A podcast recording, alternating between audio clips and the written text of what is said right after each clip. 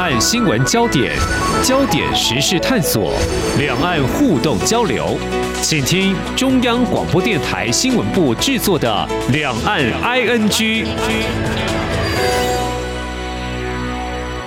听众朋友，你好，我是黄丽杰，欢迎收听两岸 ING 节目。在上周呢，我想在台湾还有中国大陆都是同步关注在美国旧金山举行的亚太经济合作会议 （APEC） 哈。那么重点就在美国总统拜登还有中国大陆领导人习近平他们的场边会面哦，避免全面竞争下的冲突。嗯，像是科技战对立关系是不是缓和了呢？情况或许不是那么乐观哦，因为我有机会来请教。一些学者专家从不同角度来观察，当然还得后续再做进一步的观察了哦。不过呢，我们提到中国大陆的经济现况，在疫情之后各项数据目前看来几乎都不是很理想。当然，中国大陆也不会什么都不做嘛啊，因为就政治面来说，就有专家学者指出哦，经济不好，中国共产党执政的正当性就。不那么强了哈。那么就习近平展开第三任期的第一年，今年以来，我们在节目当中也探讨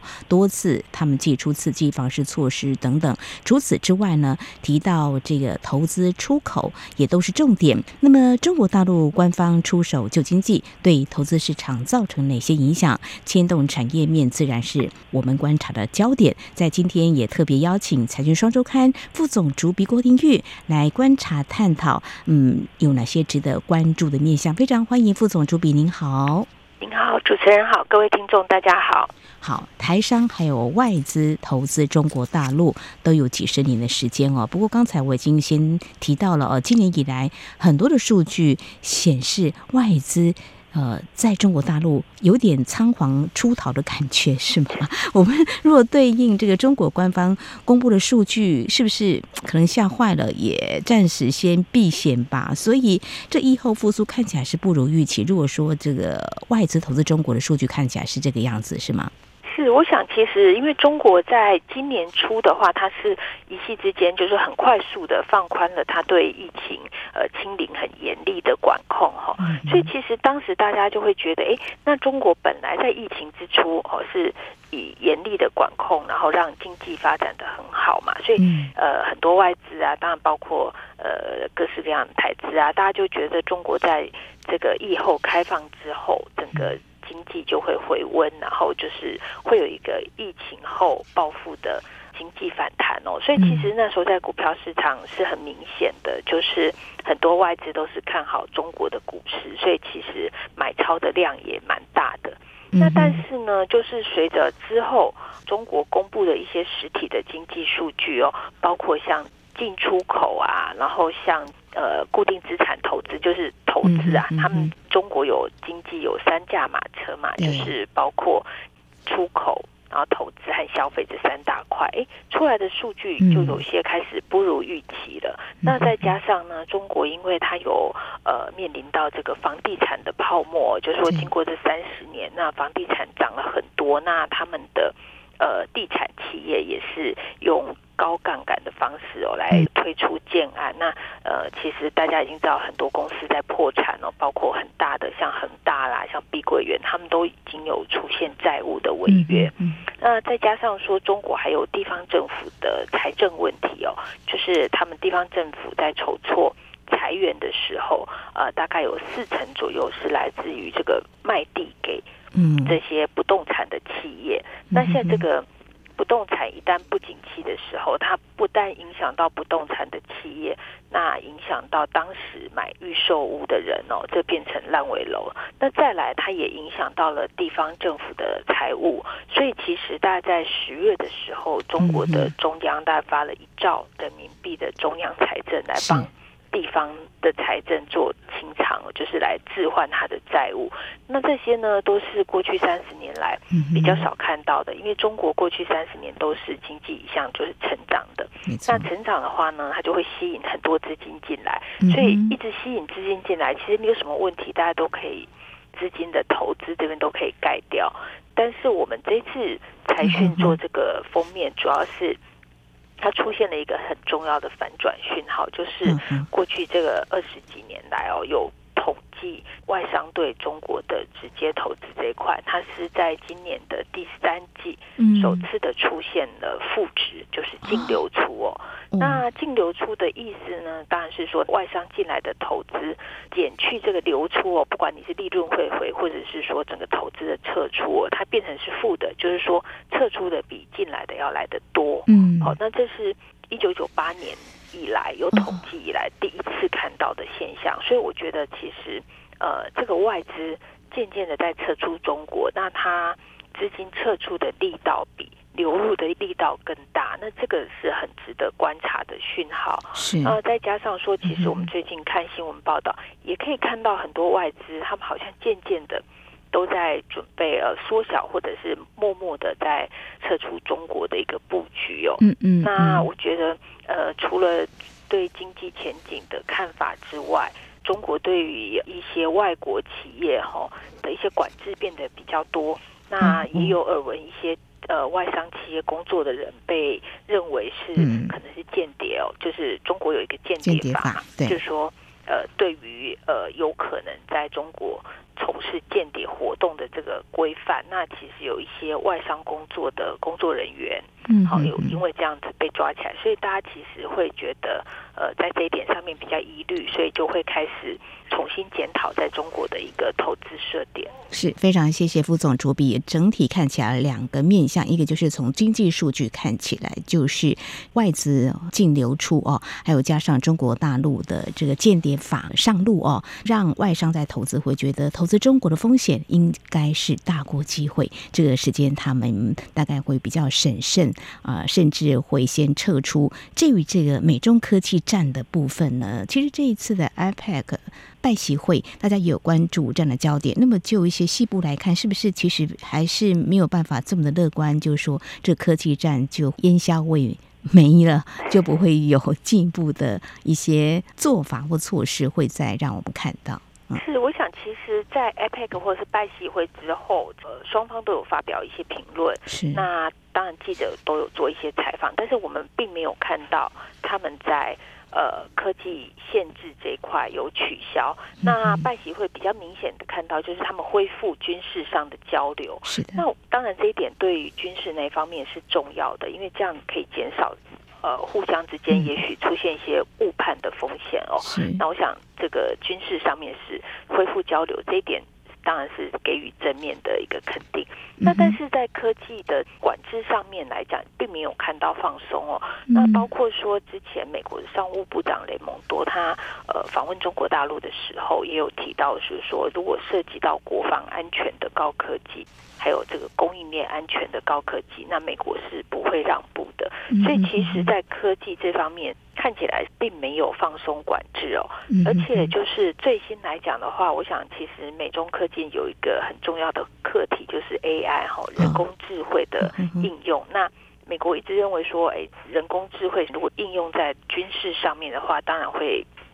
显得对地缘政治来讲是更危险的。所以其实美国的呃一些重点的限制在科技上面都是围绕在高科技。半导体、人工智慧这边，那英伟达哦，就是 NVIDIA，他在法说会的时候也有提到说，下一季销往中国的业绩展望是不好的，就是表示说它还是有受到禁令比较严重的影响。所以我想，其实，在科技的限制这一部分，中美并没有看到在高阶制程或者是人工智慧这边上面会有一些。让步啊，或者是放松的现象，嗯、是就是国安摆在这经济利益之上，目前看起来是这个样子哈。好，非常谢谢副总主笔您的解析。再者，刚才您有提到，就说中国大陆的一些经济数据都不好，所谓的三驾马车出口、投资、消费哈。但是我刚才也呃提到，应该是这样吧，中国大陆。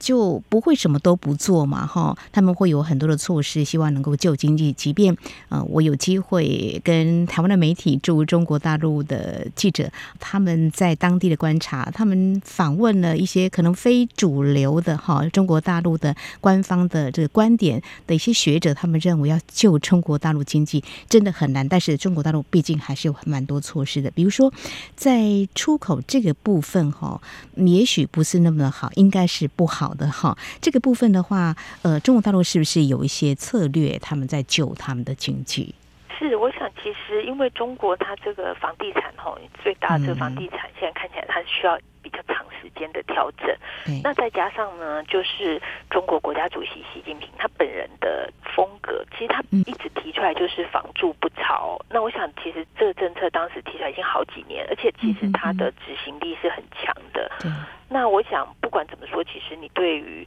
呃年轻人啊，哈，就是说这房住不炒，它当然是重要的。但是另外一方面，当然它就压抑了这个。房地产的价钱哈，那也会让一些人呃从这边赚钱的人，他可能就会减少消费。所以其实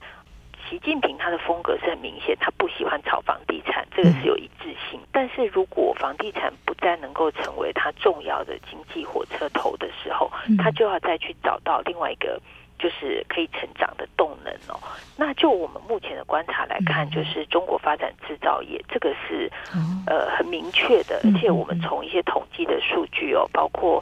制造业的投资的占比啊，还有就是他们可能拿得到这个补贴啊，或者是说呃用国营银行的这个力量来贷款给他们哦，这个看起来是呃中国的。主流要去救这个经济，我想制造业是占一个很重要的地位。嗯嗯，好。如果是 focus 在制造业的话，会在哪些的产业面啊？接下来要请副总主笔来谈，你们观察半导体会是其中之一吗？我想，其实中国在救制造业，因为呃，刚刚也有提到，就是它在高科技哦，包括高阶制程啊，这个诶人工智慧这边都有受到美国的一些限制。但是其实这个是尖端的，往下它是有很大的空间哦。嗯。所以刚刚主持人丽姐您提到的，呃，这个在成熟制程的部分，其实中国是非常用力的在。推动哦，那包括说，我们可以看到像半导体光刻机哦，像这个艾斯摩尔，他们卖给中国半导体的设备，其实是成长非常快。所以可见，中国大陆在这个部分投注了一些资源啊，是可见。一般成熟制成他们会加大哈。呃，目前外媒也有观察啦，就是在封装这个部分，也许也是他们未来会着力的一个点哈。那至于电动车的部分，对他们来说的话，是不是有了不错的基础，会再继续来打造？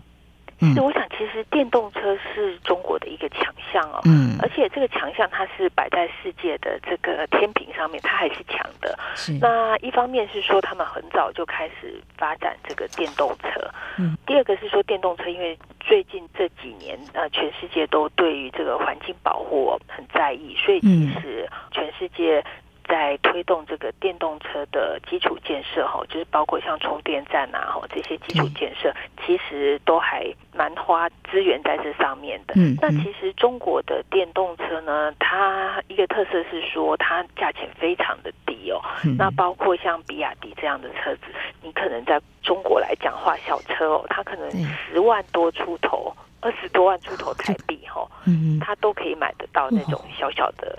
电动车就很有点像我们呃日本那种小小的小车，是但是它可以代步。嗯，那我想其实中国在这方面是很有竞争力，而且其实他们的政府也很支持这一块。那再加上呢，中国它的这个电池厂哦，像宁德时代这样的公司哦，就是专门呃制造给电动车里面的电池用的这个电池，它是全世界最大的哦。那包括成本啊、销售啊、技术啊，我想都是领先的。所以其实中国在电动车这一块卖到全世界，成长率是非常快的。那像他们今年前十个月来讲，它的电动车的销售的金额就比去年大概成长了七十几 percent，就成长了七成。嗯，在这个部分呢，应该是可以看到中国大陆在出口这个部分的话，电动车算是贡献蛮多的哈。至于半导体投资制造业这个部分比较低阶的成熟制程，这个我们也可以来观察。好，这是在我们节目前半阶段，非常谢谢财讯双周刊副总主笔郭天玉来解析中国大陆今年看来经济复苏的情况不如预期，那么很多经济数据看来都不尽理想，特别是在外外资这个部分哈，外资可以说是远离中国。目前看来哈，因为他们第三季呢是呈现这个净流出是二十五年来首见。那么相关的影响会是什么呢？啊，我们在台湾还有我们台商在中国大陆投资或者在其他国家投资，会不会受到全球第二大经济体中国大陆经济不好，嗯，受到一些冲击，在投资面又怎么样来看呢？稍后我们再请副总主笔进一步来解析。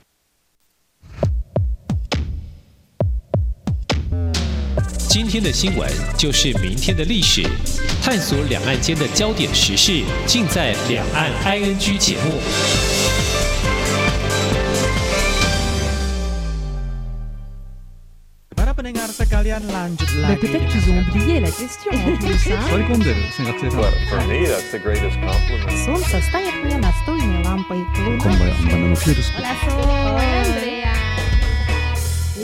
在世界的那个尽头，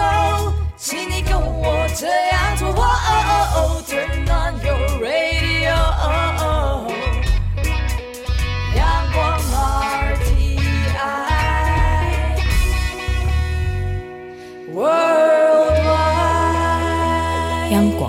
联系世界的桥梁，串联文化，凝聚心意，广播让世界声息相通。您现在收听的是中央广播电台，我是蔡英文，祝 RTI 央广九十五周年快乐。这里是中央广播电台，听众朋友继续收听的节目《两岸 ING》。我们在今天节目当中聚焦的是财经的议题哦。我们特别邀请《财讯双周刊》副总主笔郭听玉。那么在最新一期《财讯双周刊》也特别关注中国大陆的经济不好，但是他们怎么样来稳住，甚至拉抬出口、投资以及消费呢？好，接下来我们请副总主笔来谈。呃，在投资面看起来哈，就是中国大陆也有撒钱的哈，就是要来补贴啦，或是会投资制造业啦哈，希望在出口能够好一点。至于房地产问题，可能还蛮大的，后续还要长时间来观察。但是在这个产业面的这个牵动的部分哦，就我们。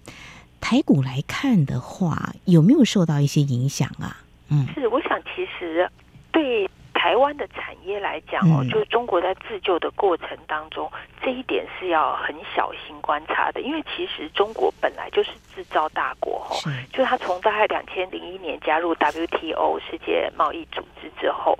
他就渐渐的开始，呃，就是说从这个制造业带动，因为他有很便宜的劳工，然后其实，呃，当时政府也非常支持大家去中国投资盖厂哦。那我们可以听到很多故事，就是呃，包括台商啊、外商去建厂，他们当地的政府都会帮你排除掉很多啊土地啊各式各样基础建设的问题。那所以呢，中国本来就是世界工厂，那只是说现在大家发现，哎，供应链好像不能太集中在中国，所以策略性的。要做一些分散，那我想这就是造成的供应链呃大移动的一个很重要原因。但是其实，在制造业的背景上面哦，呃，我觉得中国的制造业它是很有基础的哦，包括中国的人民呢，或是说他的劳工是非常勤奋的。那他高阶的呃白领的工作人员也是很聪明的。其实很多很多外商都有提到过这个优点，就是说。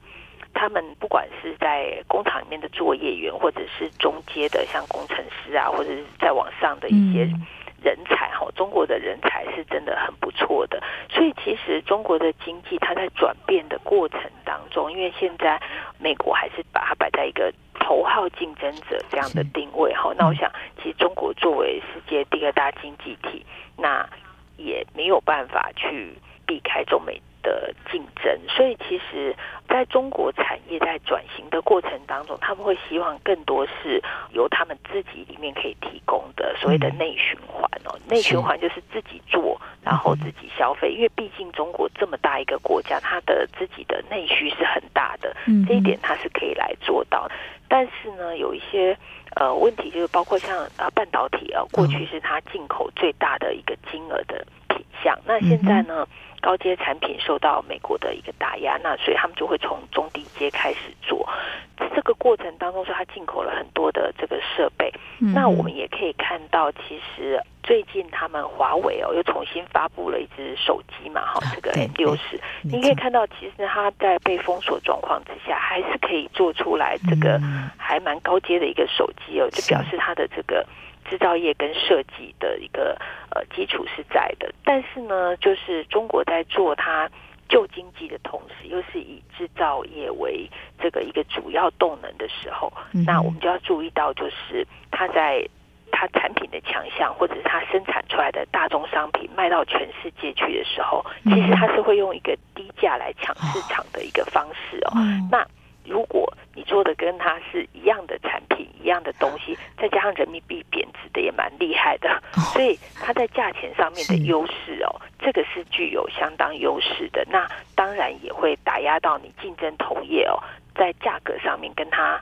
呃竞争的压力是很大的。嗯嗯嗯，所以这个制造业他们也算有基础。那现在如果说他们能够有大量生产的话，那就很难与跟他竞争，这是一个哦。那呃，作为经济的内循环处，他们内部有十几亿人口可以来做一个消费出口，是这样子的。那还有一些台商哦，像之前在节目当中，我们有特别观察，像富士康被查税哈，呃，有些会从不同的角度。看到这样子的一个面向，那你们会怎么样来看呢？是跟政治有关的吗？还是说其实是中国大陆就是在这段期间经济的情况，比如说中央地方财政不好，他们会用很多的方式来看这个财政是不是比较健全，或是做哪些努力啊？是，我想其实第一个来讲哦，因为富士康他创办人郭台铭这次也是呃台湾的总统的候选人哦，嗯，那在这个期间就被查账了。那查账之后呢，郭先生他就没有再有公开的活动了。嗯，那看到就是罚款八万八千块，哈，是一个很小的金额。嗯，所以我想，当然就富士康来讲哦，被查账这个东西不能排除有政治的因素哈。嗯，那但是就其他的小台商哦，就是规模不一定那么大的，就也常常会听到有这方面的问题，或者是赞助哦，或者是各式各样的。经费上面哦，那我想其实呃，中国它现在地方财政比较困难的过程中，它可能包括执法也会比较严格哦。那因为过去在中国经商会有一些潜规则哦，就是 我们台湾人是很明白的，就是说如何跟他们的政府打交道，但是这里面会有一些灰色地带。那这边来讲的话，它是一个风险之所在，但是等于是轻重缓急就变成是。人为可以决定的，但我想这个东西其实不管对外商或台商，他都会觉得是一个风险，就是你不知道它什么时候会发生，也不知道它会不会发生，但是有人被罚款过这样。是，之前也有远东集团比较近的哈，大家也可以再回过头去看一下当时到底发生什么事情。但中国大陆的投资有它的机会，但是风险也是同时存在的哈。那节目当中我们也探讨，包括中国大陆提出所谓共同富裕，还有国进民退。都要持续来观察，所以整体看起来，如果中国大陆现在是自救的一个状况，但是它还是拥有它本身的一些优势跟利基。那我们的产业呃，目前在投资中国大陆，那么是不是有哪些必须嗯要避开一些硬碰硬的一个竞争？那可以介入一些比较。我们具有强项的部分的产业会怎么样来看呢？嗯，其实首先来讲的话，如果是在中国生产又跟中国企业有竞争，那我想这样的公司不管是台商或外商，呃，先天上就是会面临比较大的压力嘛。因为刚刚提到说，中国政府为了要自救，那他呃会做一些内循环，会做一些补贴。嗯，那再怎么想，他也不会优先补贴外商跟台商嘛。应该是，那一定是优先补补贴 他们自己的。那甚至于比较更加亲近的，就是他们的国有企业哦。嗯，所以其实中国的国有企业，我们可以看到这两年他们的。投资的增加幅度都是比民企要来的高的，因为他们可以拿到也许比较便宜的资金，也许是政府的支持，那政府也比较相信国家企业哈，所以我想其实呃，如果是在中国投资，而且竞争者又是中国的国企的话，好，那这样的公司或产业，我想是经营的压力会比较大一些。那再来就是说。呃，在中国的一个布局来讲，其实从二零一八年这个美洲贸易战开始哦，那时候是呃美国总统川普他宣布的嘛，所以最早是开始课关税啊，嗯，然后后来就是说美国的客户都要求台湾帮他们代工这个伺服器的要优先回流台湾，他们不要在中国制造伺服器哦，因为伺服器是属于比较高科技、比较有安全要求的，所以就回来。那当时回来了之后，其实。后面陆续我们也有可以看到，像包括像苹果的代工厂啊，像这个伟创啊、和硕啊，他们的代工厂在中国的工厂就卖了一些给中国的公司哈，就叫立讯。所以我们也可以看到，就是台湾呢，其实也会顺应国外客户的要求，比如像苹果这样，那去做一些呃生产基地的移转，变成中国生产。那这样的话呢，其实台湾的。就是当时台资去投资中国大陆，那现在的不管是利润汇回，或者是说本金撤出来，其实这个比率是一直在创新高的。嗯哼，那包括说像呃台湾的一些金融业在中国的放款哦，或是曝险，其实也是一直在下降。所以其实台湾呢，就是已经有在控制，就是说太过于集中在中国大陆生产，或者是呃。集中在那个地方制造啊，或者是放款，这个集中的风险是慢慢的在呃缓和当中的。嗯哼，非常谢谢副总主笔。不过刚才您有提到一个点哈，我想在这边再进一步请教，就是说呃，跟中国产品有竞争关系的一些产业，像是我们刚刚提到蛮多是半导体啊哈，当然我们是先进制程了哈，这不相关的一些比较低阶的。产业供应链也会有，那其他的产业部分，比如说像纺织啊、传统这些，会不会有在这段期间看得到是跟中国大陆产品，因为他们量大又低价，我们真的是很难跟他来竞争哦，是有出现这样的情况。所以我想这个比较明显，因为纺纤的上游就是石化嘛，嗯、那从石化这边中国的乙烯哦开出来的量是非常大的，所以台塑集团他也会感受到一下，就是说在这个。大量又是呃这个商品类，就是说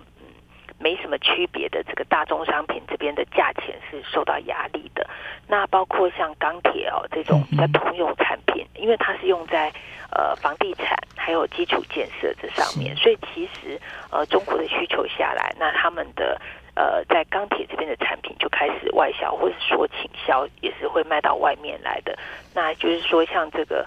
塑化呀、钢铁啊，还有他们强项的电动车，这个都是以低价销售到国外，这个是给大家同业带来蛮大压力的一个产业。嗯哼，所以整体看起来就是我们知道美国对中国大陆实施科技禁令哦，那台厂受惠的应该是 AI 还有半导体，但是比较有一些竞争的，像刚才我们举例像纺织还有钢铁这个部分呢，可能就相对跟中国大陆我们比较没有竞争的优势哦。至于产业面的这部分的解析，我想在财讯双周刊会有相当完整跟深入的解析。那么在今天呢，我们非常谢谢财讯双周刊副总主笔郭天玉。那么从从最近中国大陆呢出手来救他们经济自救，那么所采取的一些做法，对于我们的产业到底会造成哪些冲击跟影响？非常谢谢你专业的解析，谢谢副总主笔，谢谢主持人，谢谢。好，以上就是今天两岸 ING 节目，非常感谢听众朋友您的收听。节目尾声提醒您，收听节目除了可以透过央广官网，有更多平台，包括 Podcast。播客平台，还有在 SoundOn、Spotify 都可以，非常欢迎听众朋友持续锁定，也来下载我们的节目。当然，如果听众朋友对节目有任何宝贵意见的话，也都非常欢迎听众朋友随时跟我们互动交流。您可以来信，传统信件写到台湾台北市北安路五十五号，写给两岸 ING 节目收就可以了。另外，也可以寄到 ING at